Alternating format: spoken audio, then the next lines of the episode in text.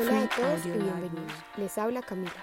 Este es un espacio de Impulso Colombia, en el que buscamos inspirar a las personas a mejorar continuamente y transmitir todas las enseñanzas que nos ha traído vivir Lean. Porque si es Lean, es fácil. Comencemos.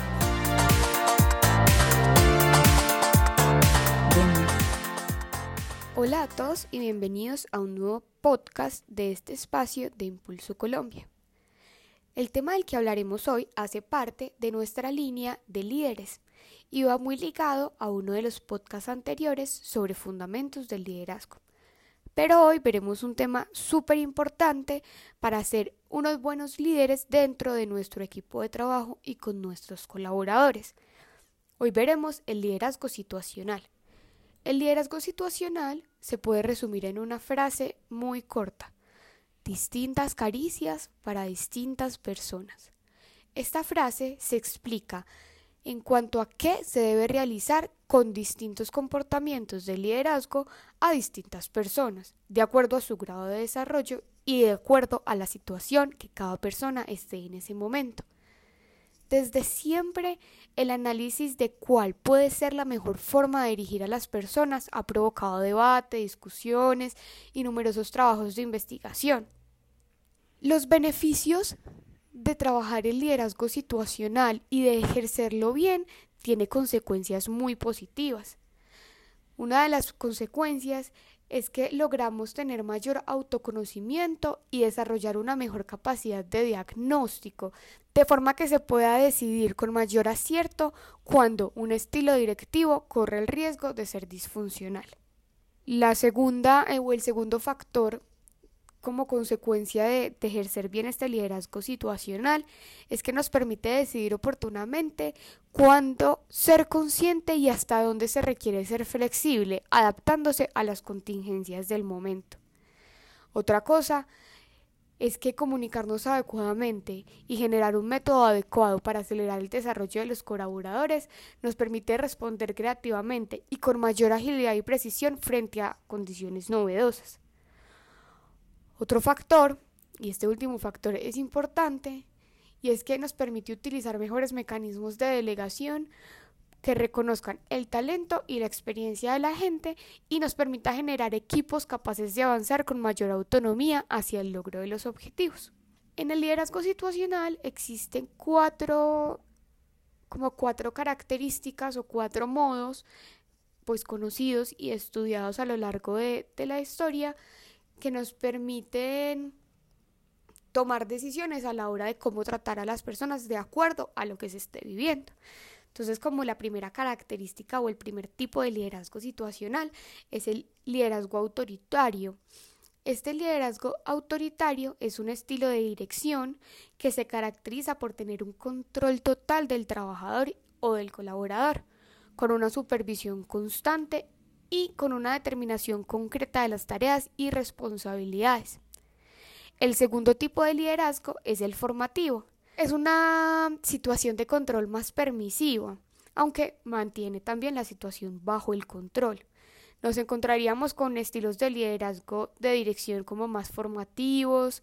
Son estilos de liderazgo que se caracterizan por tener una constante supervisión y determinación de la tarea, pero también con un mayor interés de formación y de preparación al colaborador para que esa tarea la pueda seguir haciendo el colaborador ya de forma delegativa a un futuro. Este estilo de liderazgo supone o tiene como un factor y es que se debe tener un control continuo porque en este estilo de liderazgo lo que se busca, como ya dijimos, es tener esa formación y que ese colaborador se quede con todo el conocimiento para que esa tarea ya pueda cargar el colaborador con ella sin tener que tener al jefe o el líder ahí todo el tiempo. El tercer tipo de liderazgo es el participativo. En este tercer grupo de estilos de dirección están más orientados como al menor control y tienen un nivel más de delegación y de autonomía sobre el colaborador. Eh, las tomas de decisiones sobre ciertos aspectos es compartida y la aportación de las ideas sobre mejoras es bien recibida de todos los lados. Y el cuarto tipo de liderazgo son los delegativos. Este tipo de liderazgo tiene un nivel muy escaso de control. Encontramos que en este estilo de dirección tiene una relación superior de delegación al colaborador.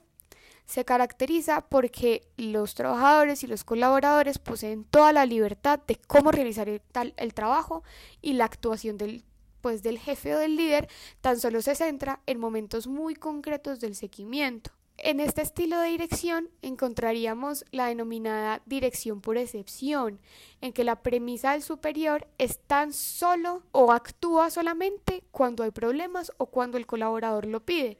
En el resto de los casos, el colaborador trabaja de forma totalmente autónoma. Para Impulso Colombia es muy importante que puedan poner todo el conocimiento en acción.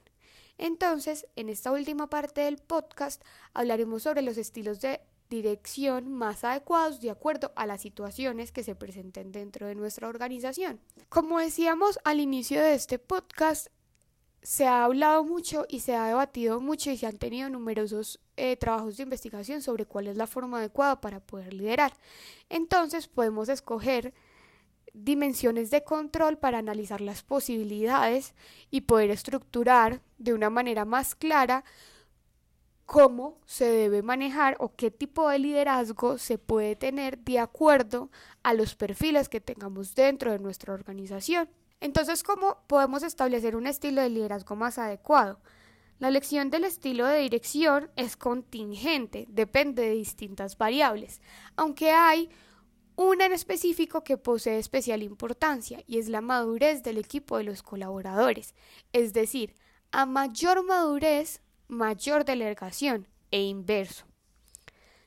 La madurez de un colaborador se define por dos variables que son su capacidad, que es la técnica y la experiencia, es decir, que puede hacerlo, y su motivación y compromiso, es decir, que quiera hacerlo. Entonces, frente a los colaboradores con un nivel de madurez bajo, es decir, que ni quiere ni puede, el estilo de direccionamiento más adecuado es el autoritario, porque debe combinar una fuerte orientación a la tarea y una escasa orientación hacia la relación. Frente a los colaboradores en el que el nivel de madurez no es tan alto, es decir, que en el querer y en el compromiso es alto, pero que en la capacidad y en la experiencia todavía no es alto, los estilos de dirección deben ser los formativos y son los más adecuados porque son personas que están súper entusiasmadas por aprender, pero pues que efectivamente no tienen ese conocimiento.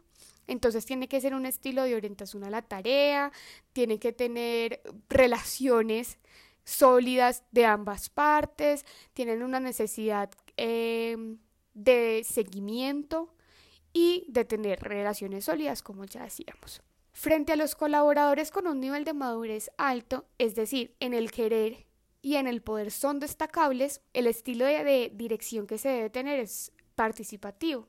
Estos estilos de dirección requieren una escasa orientación a la tarea, pero en cambio una fuerte orientación a las personas. Y finalmente, en aquellos casos donde los colaboradores tienen un grado de madurez muy alto en las dos dimensiones, en el querer y en el poder, el mejor estilo de liderazgo es el delegativo. En estos estilos de relación con el líder es mínima, por lo que la orientación a la persona casi no existe, tampoco la orientación a la tarea porque el funcionario autónomo ya la posee. En Impulso Colombia soñamos con que todos ustedes puedan ser líderes productivos y eficientes para su organización. Entonces, con toda esta información de liderazgo situacional, con toda esta información de, de fundamentos del liderazgo que ya vimos en podcasts anteriores, lo que queremos es que puedas extraer de toda esta información las características y lo que a ti más te sirva para poder poner todo este conocimiento en acción.